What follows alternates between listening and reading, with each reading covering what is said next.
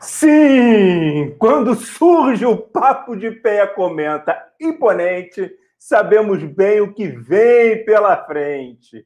Eu sou Rodrigo de Vasconcelos Pieri, meu CRP é o 0533408 e o Papo de PE comenta está no ar. O Papo de Psicologia do Esporte, que comenta a semana esportiva de uma forma que você nunca acompanhou. Teremos os quatro cantos da tela, as barbas do profeta e o beijo no coração. Mas é claro que teremos também ele, que sempre ostenta sua fibra, meu querido Alberto Filgueiras. Afinal, sempre às oito e meia, pelo canal Papo de Pé do YouTube, às terças-feiras, nos encontramos por aqui. Salve, salve, Alberto. Preparado, meu amigo? Rapaz, salve, salve, meu querido Rodrigo. Eu sou Alberto José Filgueiras Gonçalves, professor da UERJ, do Instituto de Psicologia, psicólogo, inscrito sob o registro 0543557. Eu estou muito animado hoje, cara. Mas assim, que nós da psicologia do esporte, nós costumamos lutar contra os valores resultadistas do esporte, que são adoecedores para os nossos atletas mas é sempre bom quando a gente consegue aliar excelência no trabalho da psicologia com o resultado. E foi o que já vínhamos vendo no Fluminense, e tivemos a equipe de psicologia do esporte do Fluminense aqui no terceiro episódio do Papo de Pé Comenta. Você pode ir lá no YouTube verificar, ou então em qualquer outra plataforma de áudio para poder dar uma checada. Mas também a gente viu que existe isso em outros clubes e uma dessas instituições venceu a Taça Libertadores da América. Então, assim, é sempre ver, sempre muito bom, pelo menos para mim, né, ver a psicologia do esporte como parte de um trabalho que traz resultado, apesar de eu odiar a lógica resultadista, e, e, e saber que o resultado é um conjunto tão complexo de questões que é impossível acreditar um aspecto único um resultado positivo, mas mesmo assim é sempre bom ver a psicologia do esporte valorizada. Não é não, meu querido amigo? Boa, Alberto, boa. Então vamos nesse 18º episódio parabenizar toda a torcida palmeirense, assim como as e os funcionários do time, principalmente a nossa queridíssima Gisele Silva, a psicóloga da equipe que o Alberto estava falando, que tem psicólogo lá. Chegamos a convidá-la para estar aqui conosco hoje, mas infelizmente, por questões institucionais, ela não pôde. O Everton pôde ir lá no programa de ontem à noite, mas infelizmente a instituição não permite que os outros possam navegar e contar um pouco seus trabalhos também. E antes que alguém se queixe, quando parabenizo os funcionários, eu também estou parabenizando os jogadores e comissão técnica toda. Afinal de contas, são funcionários do clube. Mas, enfim, sem mais delongas e partindo do princípio que todo mundo já entendeu o que pipocou nos nossos quatro cantos das telas, eu vou começar com uma pergunta para você, meu amigo. Aproveito para avisar também que não vamos falar dos aspectos psicológicos dos jogadores, nem do Santos, nem do Palmeiras, até porque não trabalhamos com eles. Só uma pessoa pode responder sobre o que, sobre o que aconteceu, sobre esses processos psíquicos dos jogadores. E essa pessoa, pelo menos do Palmeiras, é a própria Gisele. Se bem que também não pode por questões éticas, não podemos expor as pessoas com quem trabalhamos. Isso está muito claro lá no Código de Ética do Psicólogo. Nossa, me alonguei, falei e ainda não perguntei. Mas vamos lá. Alberto, como trabalhar aspectos psicológicos de uma equipe que disputa com chances de ganhar três competições que são completamente diferentes uma da outra. Pois esse foi o cenário, meu amigo. O Palmeiras, nessas últimas semanas, e para quem pensa que não há diferença e que é tudo futebol, eu faço aqui o convite para que analisem a estrutura de cada competição, os jogadores inscritos nela e a logística que há por trás de todas elas. Por exemplo, às vezes na sua logística você bota um psicólogo para acompanhar aqueles que têm medo de avião para voar do lado deles e o psicólogo dorme. Isso pode acontecer também. Quem não entendeu, vá lá no Instagram que vocês vão entender. Enfim, Alberto, como trabalhar o psicólogo de um, psicológico de uma equipe disputando com chances reais três competições diferentes. Você já viveu essa experiência, meu amigo? Pois é, essa é uma questão bem complicada. É, a gente sabe que futebol é um esporte extremamente complexo. Eu já tive, de fato, essa experiência, você sabe disso, enquanto eu trabalhava no futebol profissional do Clube de Regatas do Flamengo. É, nós tínhamos a expectativa e chegamos às fases finais de todas as competições que nós disputamos. No ano em que eu estava lá e que eu consegui concluir o meu trabalho, é, pelo menos ficar até o final do ano, né, que é um grande desafio para todos os psicólogos do esporte, para todos os profissionais, né, talvez aqueles que mais sofram nesse sentido sejam os técnicos de futebol, que mal conseguem é, usufruir dos seus resultados no final das contas. É, mas o, o, fato que concreto que eu quero chegar, o ponto que eu quero chegar é que naquele ano nós tivemos a possibilidade, nós conseguimos chegar nas, nas, é, nas semi do, do, do, da Copa do Brasil, nas oitavas da Libertadores e fomos vice-campeões do Campeonato Brasileiro. No ano seguinte, eu comecei o trabalho, não concluí o trabalho e o time acabou sendo campeão de duas dessas três competições. Então era basicamente o mesmo grupo com o qual eu trabalhei, que eu fiz o, todo o trabalho durante um ano e mais, mais alguns meses ali em 2019. E, então, no final das contas, esse tipo de trabalho é um trabalho extremamente complexo. Por quê? Primeiro aspecto é que a, a gestão do clube ela tende a não priorizar competições. Né? É, é uma estratégia que a maioria dos clubes adota não é a estratégia mais. É, é, a única estratégia. A gente sabe que existem outros clubes que priorizam algum tipo específico de competição e são muito bons naquele tipo específico de competição. Não era o caso nem do Flamengo, que eu, que eu, tava, é, que, eu, que eu participei, e muito menos o caso do, do, do Palmeiras, dá para ver pelo que o Palmeiras está fazendo. Né? É, então faz parte da cultura daqueles clubes tentar ser hegemônico em todas as competições. A questão é que cada competição tem um aspecto mental, um aspecto psicológico diferente. A gente sabe que competições de mata-mata são totalmente diferentes de competições é, de, de, por pontos corridos. Então, talvez é, é, essa, essa façanha, que foi uma façanha que o Flamengo conseguiu em 2019, de ser campeão de uma competição de mata-mata e de uma competição de pontos corridos, precisa que uma série de fatores convirjam para chegar àquilo que ah, os torcedores almejam. Né? É, é, o caso do Palmeiras, e o Palmeiras obteve, inclusive, mais sucesso nesse sentido, porque ele está na final da Copa do Brasil, né?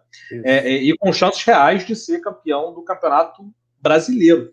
Então, pensando dessa maneira, em termos de resultado, parece que o trabalho é extremamente sólido e muito bem construído.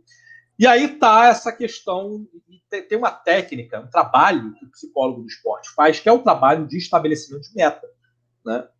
E esse trabalho de estabelecimento de meta não é simplesmente você chegar e colocar ah, a meta é chegar a tantos pontos, etc, etc. Não. São metas reais, concretas de ação dos jogadores no campo. Né? Como é que você precisa se comportar? É, é, é possível você jogar algum jogo sem dar o máximo que você tem para dar? Será que isso é possível? Né? Será que de alguma maneira, porque a, a, a, torcida espera isso, a gente sabe que isso é impossível do ponto de vista humano, né? Então essas estratégias, entender qual o jogo que é possível você segurar um pouco, qual o jogo que não é possível, qual o jogo que você vai traçar metas que são menos ousadas, né? então não vou botar tudo ali, eu vou botar um pouco da minha energia ali. Todo esse trabalho é extremamente complexo e gerar consciência desse trabalho é ainda mais difícil mas é um trabalho que a psicologia do esporte faz com excelência, porque existe ciência por trás, existe um conhecimento de um grupo de técnicas que são capazes de ajudar a orientar jogadores e comissão técnica nesse sentido. É, é, a gente sabe que a Gisele Dias, que é a atual psicóloga do, do, do Palmeiras, ela, além de estar na instituição há muito tempo, né, é, isso acontece na, isso acontece em poucas instituições, ela está na instituição há muito tempo, mas ela é uma também uma aluna e pesquisadora e professora muito dedicada. Está né? fazendo uma Atualmente ela é doutoranda da. Muito é legal. É do... Exatamente. É, atualmente ela é, ela é doutoranda, então ela continua perseguindo o conhecimento e a ciência, e eu acho que não existe outra forma senão através do conhecimento da ciência para a gente poder gerar esse tipo de resultado. E a pesquisa dela, Alberto, tem uma coisa muito interessante que linka com, com esse time do Palmeiras, que ela pesquisa atletas que moram na, na, na, nos alojamentos. Ela está fazendo uma pesquisa ali com os atletas de alojamento. E por que, que isso vincula muito com o time do Palmeiras? Porque o time do Palmeiras é um time que tem muitos jogadores que surgiram, que foram formados pelo próprio Palmeiras. Era uma crítica que se tinha muito anterior, o Palmeiras tinha esse investimento financeiro, mas que não valorizava a casa. E a, eu não sei se como é, como é que é essa relação, mas eu sei que, no mínimo, a Gisele, que faz um doutorado pesquisando sobre atletas que moram em alojamentos, ou seja, atletas da base, trabalha numa equipe e conseguiu um título onde tem muitos atletas da base, inclusive um dos destaques do time. Então, acho que isso mostra muito bem. Agora, eu queria te fazer, assim, você está falando das questões de metas, é... como é que você consegue organizar, como é que se faz com que metas de equipe e metas de atletas? Como é que se dá isso? No futebol é ainda mais difícil, porque grande parte das vezes as metas dos atletas elas estão atreladas a resultados pessoais e nem sempre a resultados grupais, coletivos. Eu já presenciei, ninguém me contou, eu já presenciei mais de uma vez em mais de um vestiário, em mais de uma instituição. Então, eu não estou falando somente da minha experiência específica no Flamengo, estou falando de diversas instituições que eu já tive contato, enfim, esportes coletivos diversos, jogadores que saiam felizes com a sua atuação pessoal, um sorriso daqui a aqui, mas que a equipe teve um revés, perdeu por alguma razão. Né? E o oposto também eu já vi. Atletas que é, é, saíram extremamente estressados, tristes com a sua performance pessoal, e o time venceu, o time ganhou. Enfim. Então, é, é, tem esse aspecto que é muito difícil de você conseguir alinhar.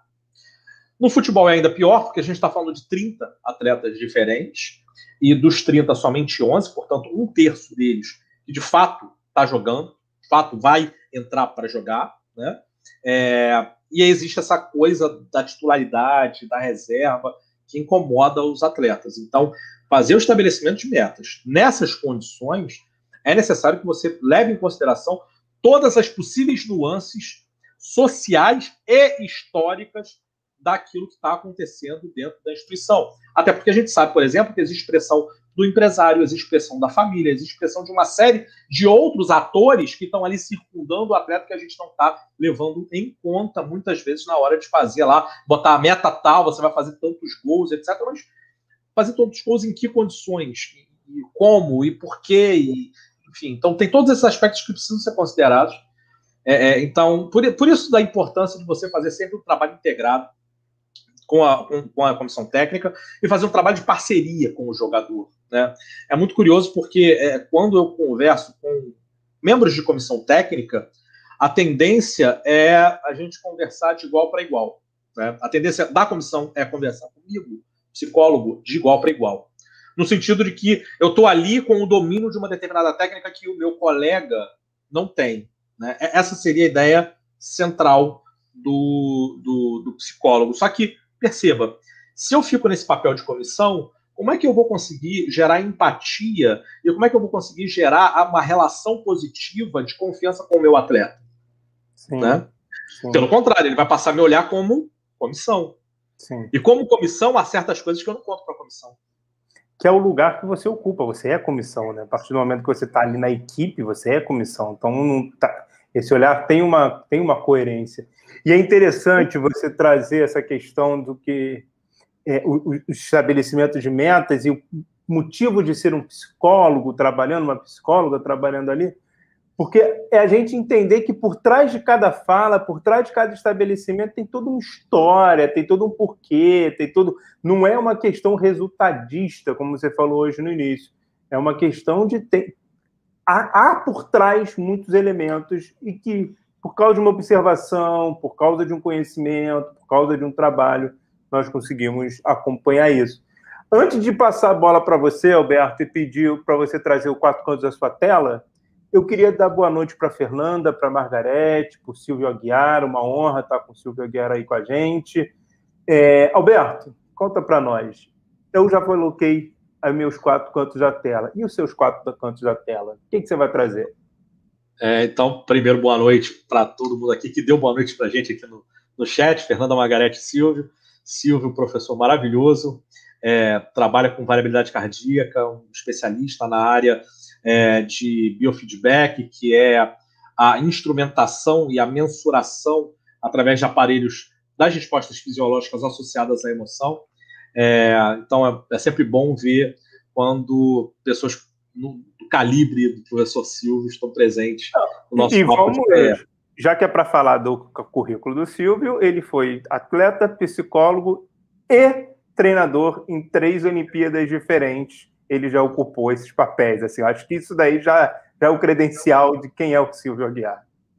Ganhou medalha olímpica. Né? Tiro, ganhou medalha olímpica. Ele trabalha com tiro. Muito bem. Então, vamos lá. Você perguntou dos quatro cantos da minha telinha, correto? Isso, isso. Então, assim, óbvio que a gente vai falar. Hoje a gente aqui está falando sobre o título do Palmeiras, principalmente por conta da nossa amiga Gisele Dias, é, é, que é psicóloga da instituição.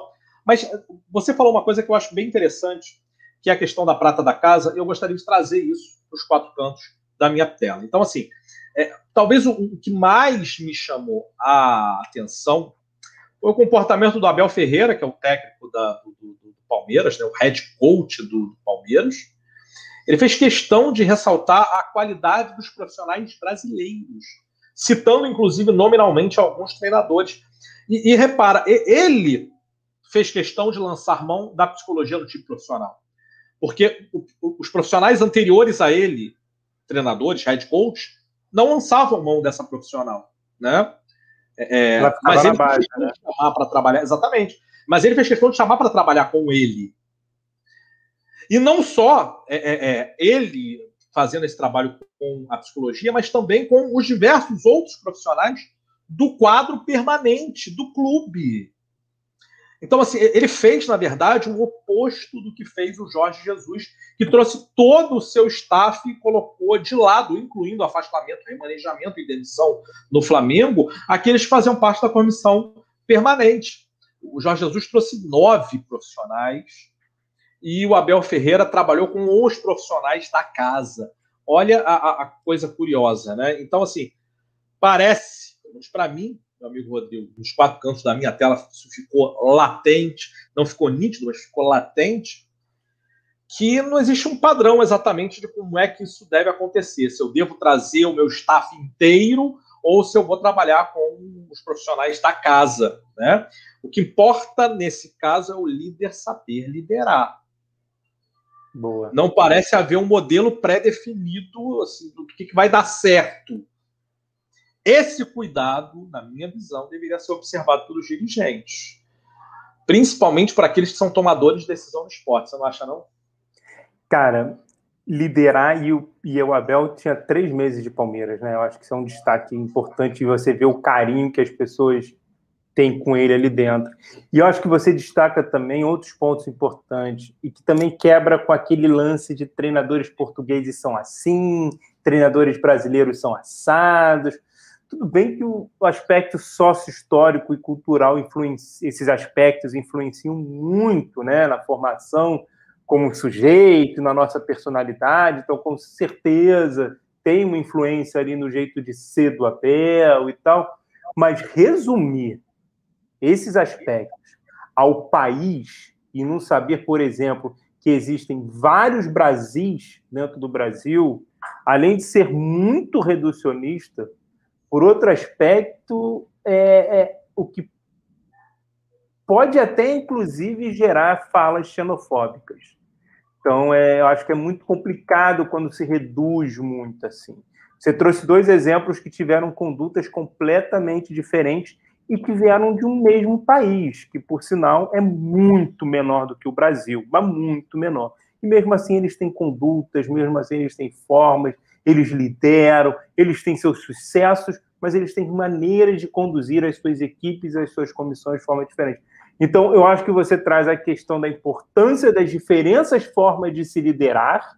Acho que. E aí é muito importante também a gente destacar que cada grupo vai ter uma adaptação melhor com determinado tipo de liderança, não só quando a gente fala cada grupo, a gente não está falando daquelas pessoas que estão ali, mas o momento que aquelas pessoas que estão ali estão vivendo. Porque o mesmo grupo pode, num momento, lidar melhor com um tipo de liderança e, no outro momento, lidar melhor com outro tipo de liderança. Então, é importante a gente considerar isso. Assim, não é, nós não somos estáticos, nós somos dinâmicos. E as equipes também são dinâmicas. Então, além dessa questão da liderança que você trouxe, que eu acho muito importante, Alberto, você coloca também uma questão de diferentes formas de conduzir do mesmo país. Um país muito menor do que o Brasil. Então, vamos parar com essa questão de ah, treinadores europeus são assim, treinadores brasileiros são assim. Primeiro que, cara, dentro da a gente, nós dois somos do Rio de Janeiro. Dentro do próprio Rio de Janeiro, você tem vários Rio de Janeiro. Se a gente for ampliar isso então como país, isso pode gerar falas xenofóbicas, isso pode gerar problemas muito sérios e pode ser, inclusive, difícil de poder trabalhar. É isso que eu penso, Alberto, das, das seus quatro cantos da tela. Faz sentido para você? Faz, não, não, não, só, não só faz muito sentido, como é, é, é muito curioso quando a gente observa esse tipo de fenômeno, porque no final das contas é, a gente percebe o quanto falta padrão, o quanto falta é, alinhamento, né, principalmente nas estratégias dos clubes. Mas durante a sua fala, uma coisa ressaltou para mim e acabar se tornando uma hipótese e somente uma hipótese. E aí deixa, deixa eu explicar uma coisa sobre hipóteses. Olá, tá? vem, vem ciência, vem, vem ciência. Vamos, vamos, vamos explicar uma coisa sobre hipóteses. Né? É, é, é... Hipo vem do grego, que significa base, alicerce. Né? Tese é suposição, adivinhação. Então, hipótese, hipótese, hipótese, nada mais é do que a tal da base para uma suposição. Você tem uma base, um alicerce, que geralmente é uma reflexão dialógica, ou seja, você faz uma reflexão racional sobre algum fenômeno, e aí você supõe que esse fenômeno funciona de alguma maneira. Uma hipótese, a base da sua suposição. A base da minha suposição é essa daqui, eu vou testar. Né? Olha só que coisa curiosa. Nós estamos ressaltando que o Palmeiras ele fez questão de jogar e atuou e conseguiu um título com as pratas da casa. De outro lado, a gente tem o Flamengo, que é um clube que é muito elogiado, enfim, por ter pratas da casa e que foi campeão é, com não com as pratas da casa, mas com veteranos, com medalhões. Me parece que Jorge Jesus foi inteligente o suficiente de saber que não dá para trabalhar com os medalhões somente com o material humano da casa. Eu preciso trazer outros medalhões para trabalhar comigo, para me dar esse suporte.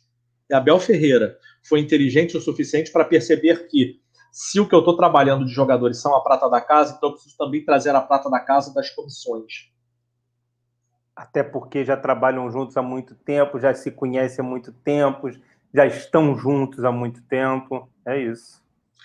De novo, é uma hipótese, é uma base para uma suposição. Se isso é verdade ou não, a história dirá ou a ciência dirá. Eu prefiro dizer que a ciência dirá em algum momento, mas lembrando que tudo aquilo que é feito em termos científicos se torna história. Então, a história vai contar o que, que aconteceu com a ciência. então eu tenho que fazer um convite aqui para o nosso, pro nosso chat. Tá? Então, Opa! Então, tenho, que fazer um, tenho que fazer um convite. O nosso chat está aqui interagindo com a gente. A gente já vai entrar nessas questões que vocês estão perguntando. Tá? e a galera só bota pergunta assim. Só... Vamos, vamos, vamos botar o Rodrigo e o Alberto na berlinda? Hum, vou mandar é, isso comentário. A ideia é boa, né? Eu faria a mesma coisa se eu fosse chefe. É, óbvio. Rapaz, rapaz, ó. Questão é a seguinte: se você aí, do chat, você que está assistindo, você que é espectador, você que está ouvindo, você está gostando do Papo de Pé Comenta? Você aprecia a nobre arte de falar pelos cotovelos, balizados pela psicologia do esporte e os seus valores humanos? Então, assim, olhe para esses comentadores, ou ouça esses comentadores e dê o seu joinha. Nos premie com o seu troféu joinha. Clica no sininho e se inscreve no nosso canal do YouTube, porque o Papo de Pé Comenta vai ao ar todas as terças-feiras às 20h30 aqui no YouTube com transmissão para todo o mundo. Mas pode ser que você queira somente ouvir o Papo de Pé Comenta. Né? Você tem o direito disso. Você quer ouvir no seu carro quando você está passeando. Você quer ouvir na sua casa enquanto você está malhando, enquanto você está cozinhando, enquanto você está correndo. Então, se esse é o caso, é só você ir em qualquer um dos principais aplicativos de áudio. Spotify, Deezer, Apple Music, Pandora, SoundCloud. E, claro, você pode também ouvir o áudio no YouTube também, se você quiser. Você está livre para fazer isso, né? E aí eu te faço uma pergunta antes da gente ir para o chat, meu querido Rodrigo Pierre. Você já clicou no coração do Spotify e favoritou o Papo de Pé? Comenta. Meu amigo, o do episódio 18 ainda não no Spotify. Mas porque não foi lançado, a gente tem toda uma ah! edição. A gente tem toda uma edição. Mas como sou eu a pessoa que coloco a página do YouTube, sou eu que agendo com o YouTube, sou eu que ligo para o YouTube e falo, amigão, hoje às oito e meia a gente vai estar tá aí, hein? Com toda terça-feira. Antes eu vou lá e dou aquela joinha, porque vai que estimula. Vai que estimula, vai que. E também é uma maneira de depois eu mesmo esquecer que eu mesmo curti, e aí lá tem uma curtida. Eu falei, opa, alguém gostou. Eu tiro da memória que fui eu, me auto me engano. e alguém Bom gostou. Demais. Mas vamos pro chat, vamos pescar? Vamos pro chat, vamos pescar, vai. Você começa vamos a pescar, lá. você começa a pescar. Joga a linha e pesque, vai. Fernanda perguntou, professores, é verdade que o Flamengo não tem psicóloga, psicólogo? E aí ela comenta, desde o ano passado, na verdade é mais do que o ano passado, e a gente está falando dos profissionais. Existe uma lei que obriga que tenha na base. E caso seja verdade, isso não caracteriza uma falta grave com a saúde mental dos atletas? E aí, meu amigo? Diga você, você que já andou por ali. Sim, é verdade, Fernanda. Eu, eu fui o último psicólogo é, a fazer parte da comissão permanente do futebol profissional do Flamengo. É, eu saí do meu trabalho em março, início de março de 2019, portanto, tem aí, farão dois anos no mês que vem, é, aqui não tem mais nenhum psicólogo trabalhando. O Jorge Jesus, ele trabalhava com um mental coach brasileiro, tá? É óbvio que esse mental coach não trabalha os aspectos de saúde mental, mas, dada a experiência dele, dado o tempo de prática dele, eu, eu estou certo de que era um profissional que tinha minimamente um olhar cuidadoso sobre os atletas. Então, é, tinha alguém que poderia minimamente, ao perceber um problema, encaminhar para um profissional adequado. E Quero dado o tempo de prática desse profissional. Oi? Quero crer que isso acontecia. Sim. Não sei dizer. Eu, eu estou aqui conjecturando sobre a bondade do ser humano. Hipóteses. Né? Hipóteses, hipóteses.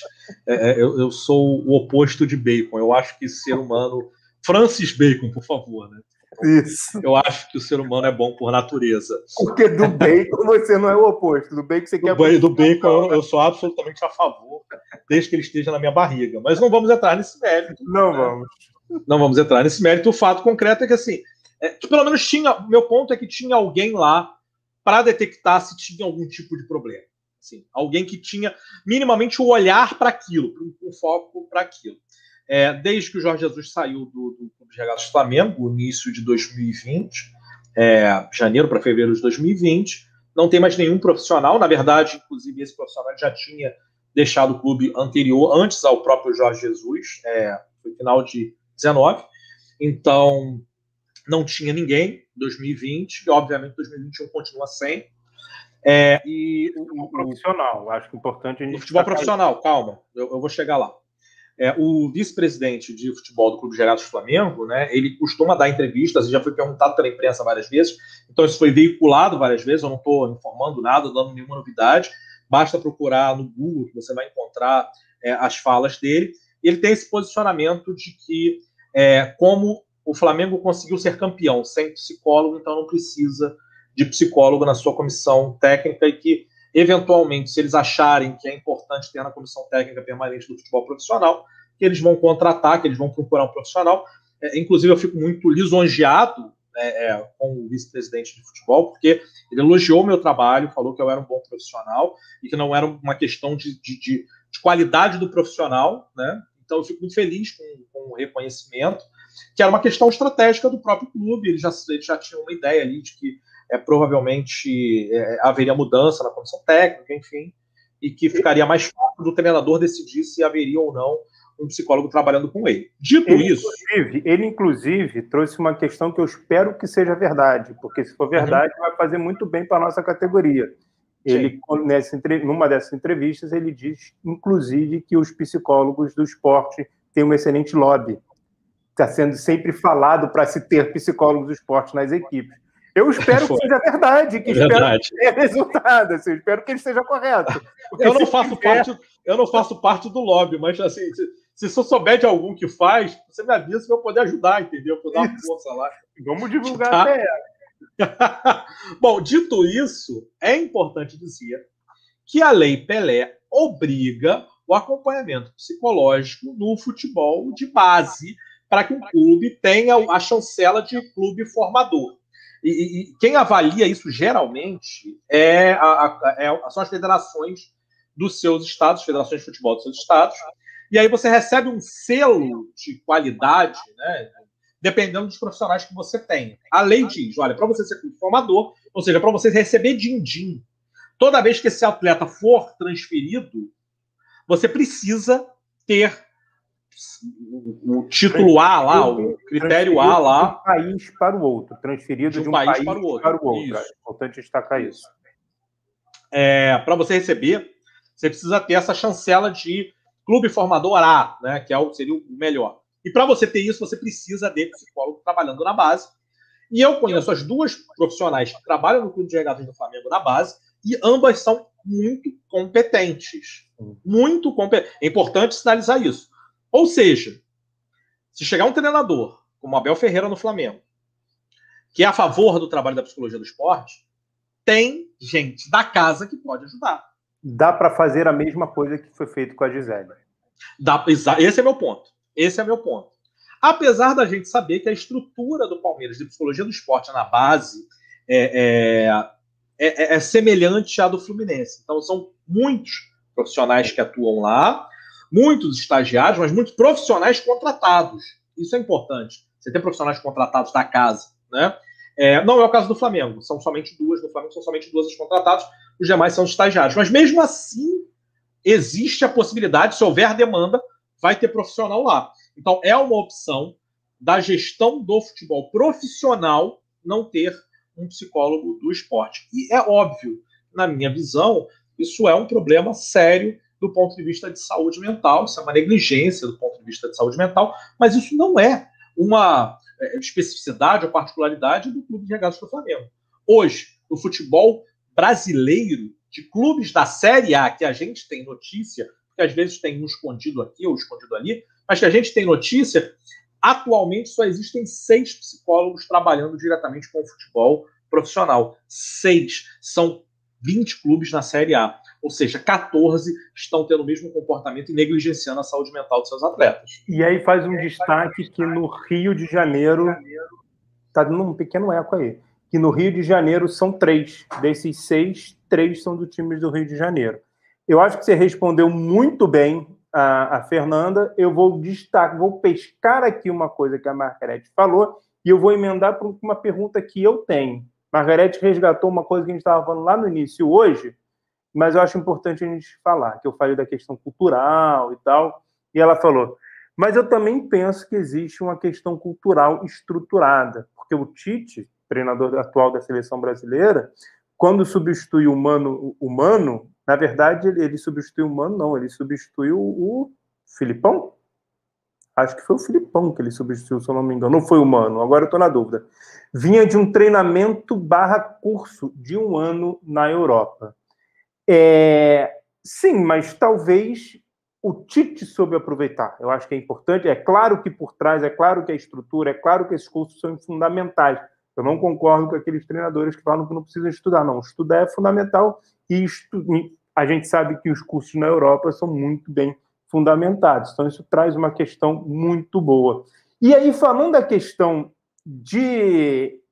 trazendo de novo para o futebol e tal, e trazendo a questão do Palmeiras, eu queria fazer a seguinte pergunta para você, meu amigo.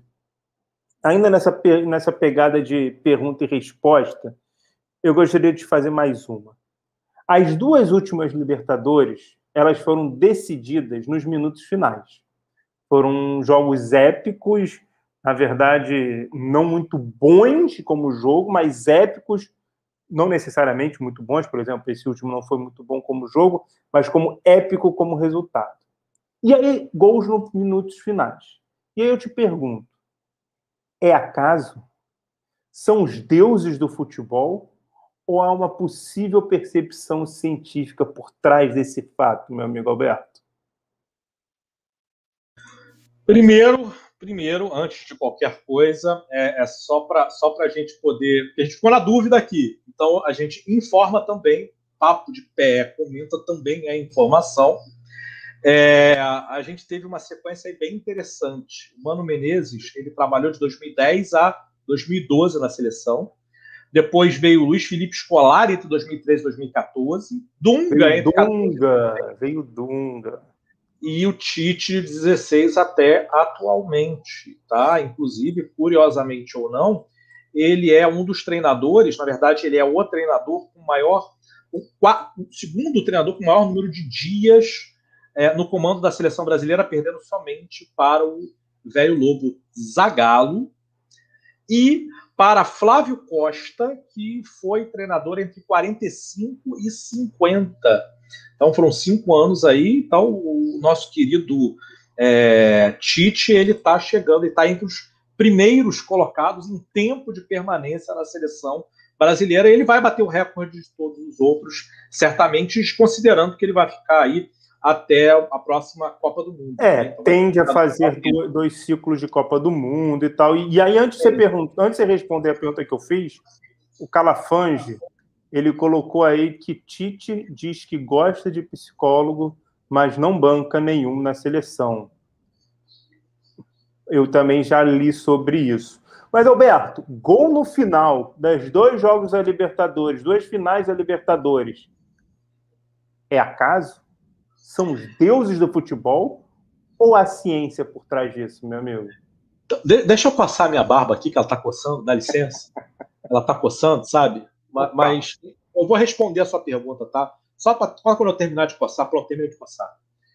Pelas Rapaz, barbas do profeta. Que pareça, assim, por incrível que pareça, a ciência. Opa! Um estúdio, um, um estudo muito interessante, publicado na revista de pesquisas em ciências sociais da Inglaterra pelo professor Abdurrahim Kaplan e seus colegas da Universidade de Hitit, da Turquia mostraram que existe uma diferença estatística significativa de gols marcados nos últimos 15 minutos de cada tempo em relação aos outros 30 minutos anteriores. Então, dos 30 aos 45, existe um risco gigantesco, muito maior, de gols marcados.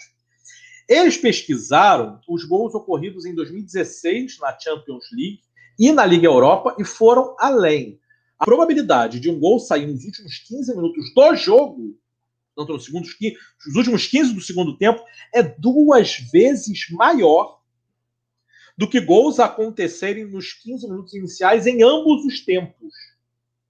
Olha só.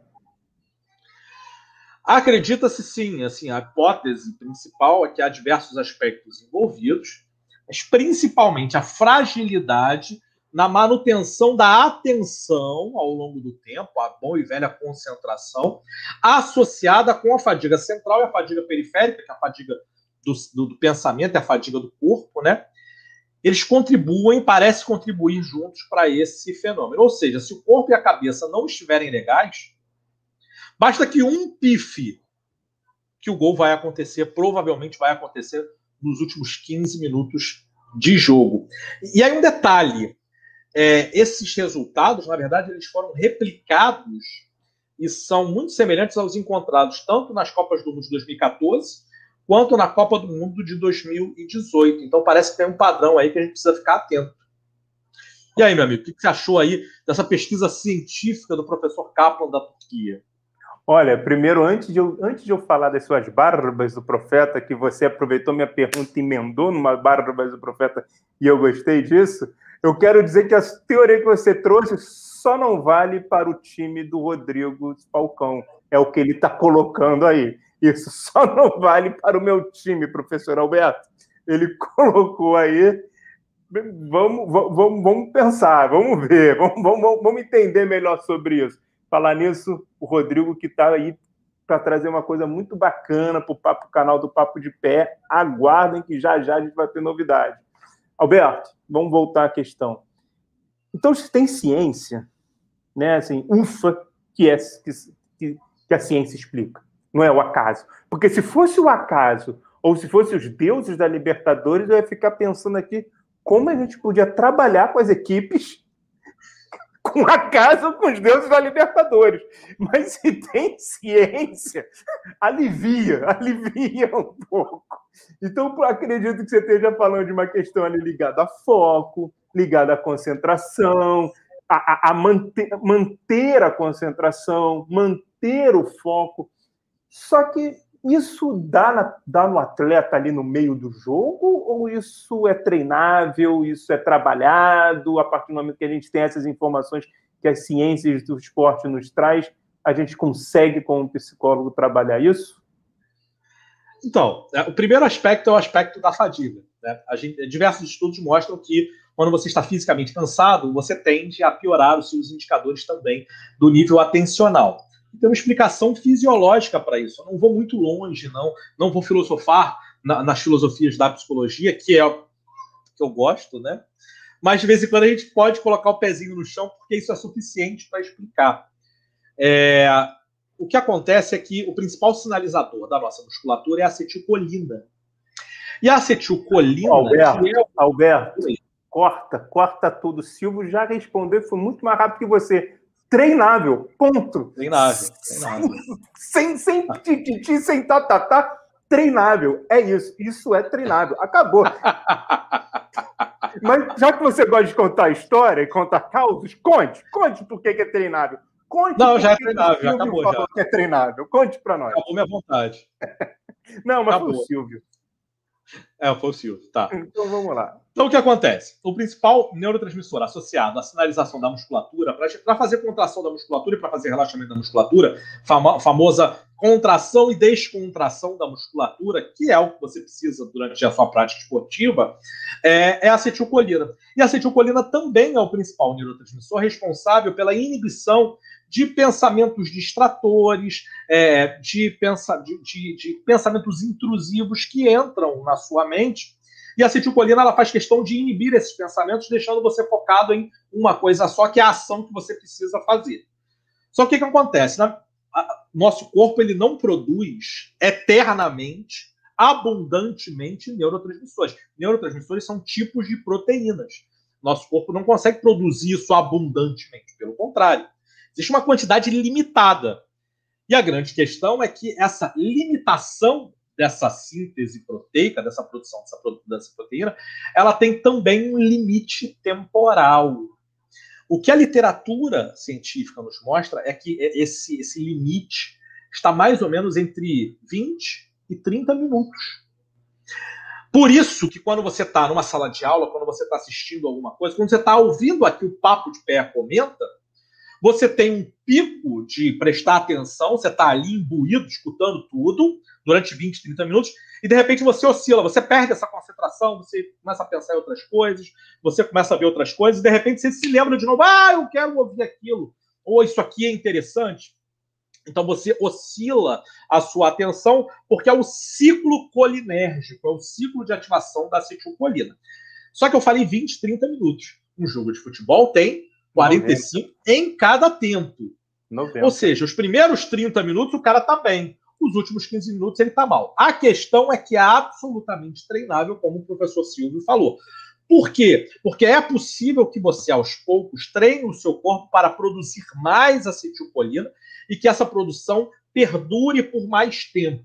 Profissões que precisam disso, por exemplo, controlador de voo. Controlador de voo, inclusive, ele só tem uma, um lapso de trabalho de duas horas. O amiguinho só pode trabalhar duas horas. Mais do que duas horas, isso vai causar problema. Militares, de um modo geral, principalmente as tropas de elite, eles fazem treinamentos que visam aumentar esse nível de resistência. E aí tem um conceito que é muito curioso e que é importante ser trabalhado na psicologia do esporte, que é a ideia do mental toughness. A tradução de mental toughness para o português é muito ruim, né? É, mas seria essa ideia de é, é, fortaleza mental, né? Quer dizer, essa ideia de que você aguenta a pressão, né? É, o conceito de rigidez, mas não rigidez no sentido de pensamento. Seria algo no sentido de você conseguir né? perseverar. Né? Isso, entendeu? Até a Margarete está lembrando do, do. Desculpa te cortar, mas a Margarete Sim. lembrou do artigo que você trouxe na semana passada sobre garra. Sim, grit, que é essa ideia Sim. de você se agarrar em alguma coisa e você permanecer agarrado naquela coisa. Né? Existem inúmeras é, técnicas para que você possa fazer isso. Só que todas essas técnicas elas precisam de um psicólogo do esporte para aplicá-las. O professor Silvio Aguiar, ele é um exemplo de excelência em uma dessas técnicas, que são os equipamentos de biofeedback. Por quê? Eu acabei de dar uma explicação fisiológica. E o que o professor Silvio faz é mensurar essa atividade fisiológica ao longo do tempo. E na medida que ele vai usando essa medida fisiológica, ele vai dando um retorno para o atleta, por isso feedback, o atleta vai vendo em tempo real como é que está a atividade fisiológica dele, para que o atleta possa aprender, a partir dos conceitos básicos do behaviorismo de condicionamento, ele possa aprender a alongar cada vez mais, a estender esse tempo. Tá? A condicionar da maneira que ele quer. Exatamente, a condicionar da maneira que ele quer, a ficar mais tempo concentrado. Então, isso é absolutamente treinável, mas, de novo, é necessário um psicólogo do esporte que conheça e domine as técnicas técnicas de biofeedback, neurofeedback. É, neurofeedback é um tipo de biofeedback específico para os neurônios, tá? Só para ficar claro para vocês. É, técnicas é, de visualização, imagem mental, aumento de concentração, técnicas computadorizadas, comportamentais. Então, tem uma quantidade muito grande de técnicas que permitem isso. São técnicas desenvolvidas a partir das evidências científicas, mas que são extremamente necessárias para que você possa diminuir essa questão. O que mostra para gente o quanto que o futebol ainda falha sistemicamente na sua capacidade de treinar os seus atletas para lidarem com essas situações. Olha, sensacional, mas assim, eu quero primeiro dizer o seguinte: a gente só deixou você explicar porque o Silvio falou, mas agora explica. É, e aí bem. você explicou. E aí o Silvio falei, perguntou, e, e aí o Silvio aprovou. Como faço para bater palmas? Excelente. Meu amigo Silvio, aqui no YouTube, ou se você estiver no papo no Spotify ou em qualquer outro aplicativo, bater palmas é você clicar no, no polegar que está para cima ou no sininho e divulgar para todo mundo o papo de pé. No Spotify é você apertar no coraçãozinho verde que tem ali e aí você vai estar tá batendo palmas para nós. Que bom que você gostou. E eu estou aqui num lugar muito bom, porque tem Rodrigo, tem Murilo, tem Alberto, tem Silvio, tem uma galera sensacional. Eu fico aqui só como ouvinte. Mas assim, eu quero também trazer uma, uma indicação. Não vai ser uma questão mais científica. Peraí, peraí, peraí. Mas a gente precisa explicar para os nossos espectadores que nós temos um quadro que é o Barbas do Profeta. É no quadro Barbas do Profeta, nós trazemos literatura, conhecimento, nós trazemos artigos científicos e também trazemos indicações sobre coisas que têm a ver com a psicologia do esporte que valem a pena a gente poder dar uma olhada por isso, Barbas do Profeta. E no quadro Barbas do Profeta, eu queria saber de você, Rodrigo Pieri, o que as suas barbas trouxeram hoje para nós? Rapaz, já que hoje estamos falando muito de futebol, quero indicar um livro e um filme que fala muito mais do que futebol. O livro é o Estrela Solitária do Rui Castro e que conta a história do Garrincha, aquela cena do Breno Lopes comemorando o gol antes de gerar toda aquela confusão que gerou na arquibancada, toda aquela aglomeração, assim que, que de uma maneira é inevitável a partir do momento que tem torcida, se está falando de final de Libertadores, vai ter vai ter isso, então era melhor não ter tido a torcida, mas enfim, isso é uma outra questão. Mas antes disso, quando o autor do gol estava comemorando ali sozinho, me fez lembrar muito esse livro do Rui Castro, O Estrela Solitária. Já o filme é o Heleno de Freitas, com Rodrigo Santoro. Por acaso, dois ídolos do Botafogo, né? O da história do Botafogo, Garrincha e Heleno. Do filme, eu lembrei quando soube que o Breno Lopes, autor do gol, que levou o Palmeiras para, para o Catar, onde é que vai ser o Mundial, ele não entrou no avião. O Bruno, o Breno Lopes não pôde viajar. Me lembrou muito do Heleno no período pré-copa de 50, e espero de coração que o Breno Lopes tenha um destino bem diferente do que o Heleno de Freitas teve depois que ele não pôde entrar no Maracanã, não foi convocado para a seleção. Alberto, meu amigo, você conhece esse filme, você conhece esse livro, você já teve o prazer de desfrutar deles? Não só a literatura, como também a película são espetaculares, são, eu acredito, como bom carioca, é o segundo time do coração de todos os cariocas, né? É, apesar de bom carioca, eu não tenho time, claro. Eu não Há tenho controvérsias. Time. Há controvérsias. Não, pior, pior é que não. É, isso é uma coisa curiosa, porque da mesma forma eu também não tenho escolas de samba. Tem uma razão para isso. A razão é hiper complexa, mas para resumir, é, uma vez que eu tenho, eu, Alberto, isso acontece comigo, uma vez que eu tenho contato com as instituições, eu deixo de torcer para as instituições e passo a torcer para as pessoas. É isso. E como eu passo de torcer para as pessoas, independe de onde estejam as pessoas queridas, eu torço para que elas se deem bem. Né? Isso acontece é. conosco é, da psicologia do exatamente. esporte, em qualquer outro profissional. Isso acaba acontecendo.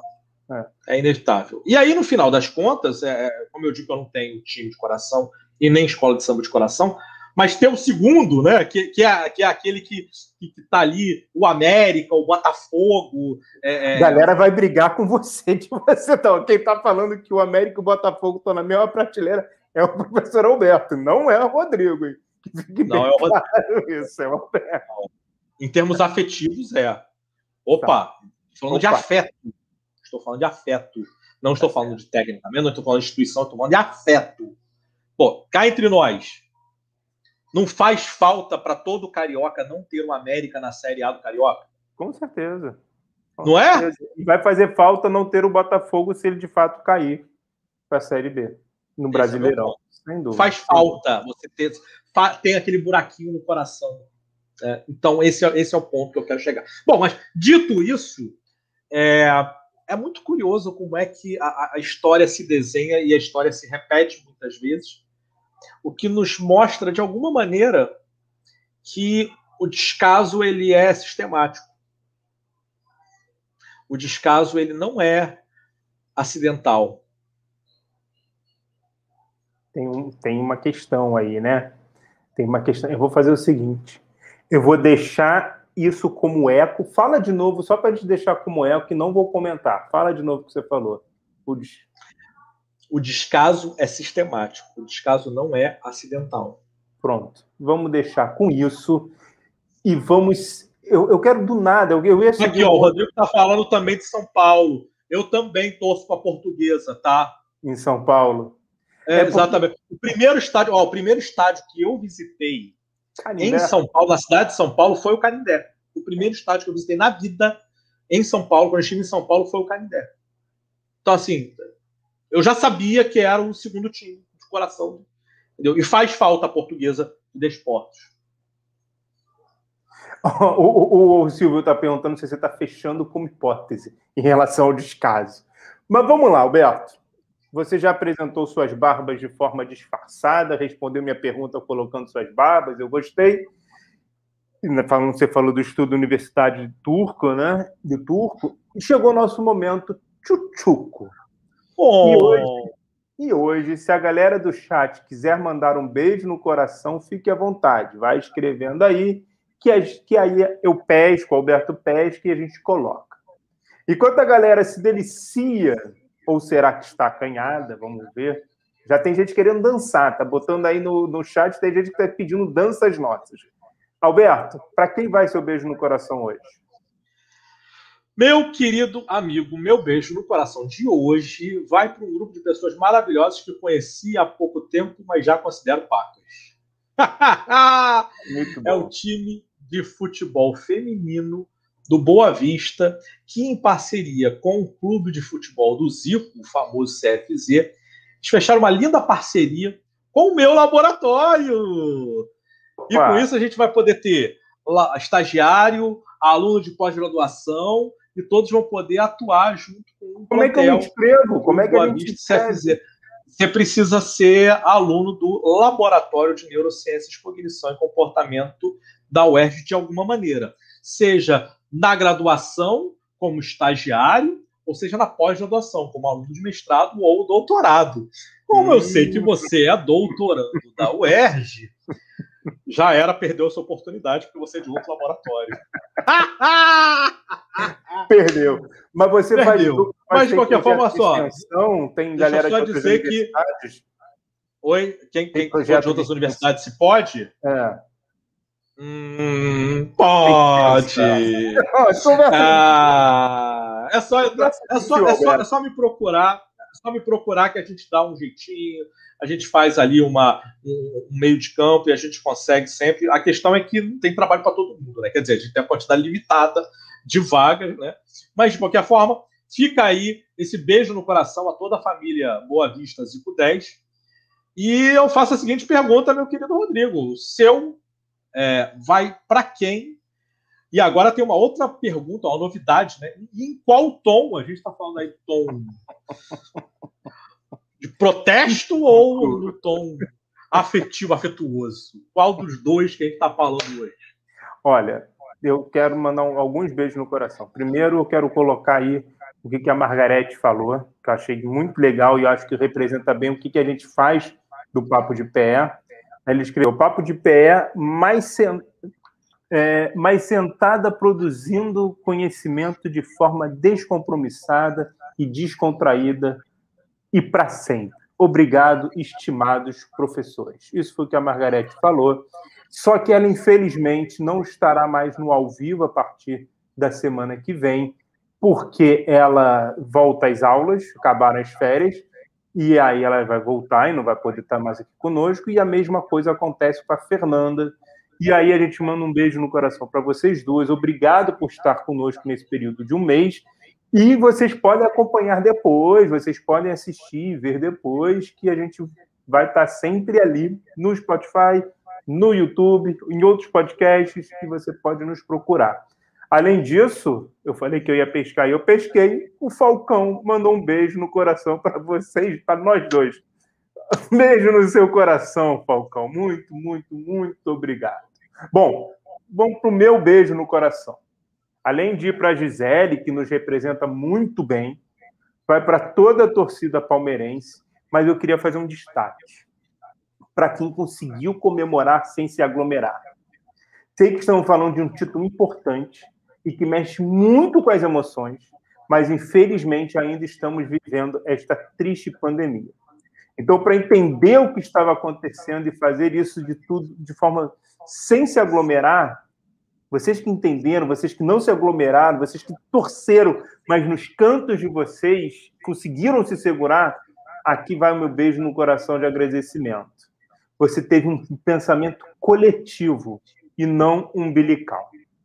Enfim, vamos ver o que mais pipocou aí. O, o Silvio também manda um beijo para ambos, um beijo no seu coração também, Silvio.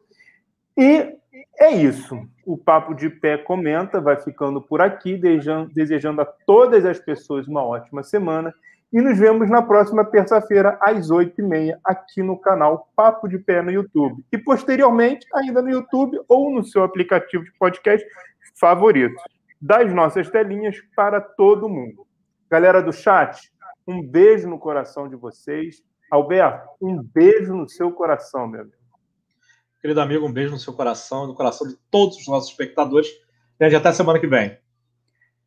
Até semana que vem, terça, oito e meia. Este foi o Papo de Pé Comenta. Até.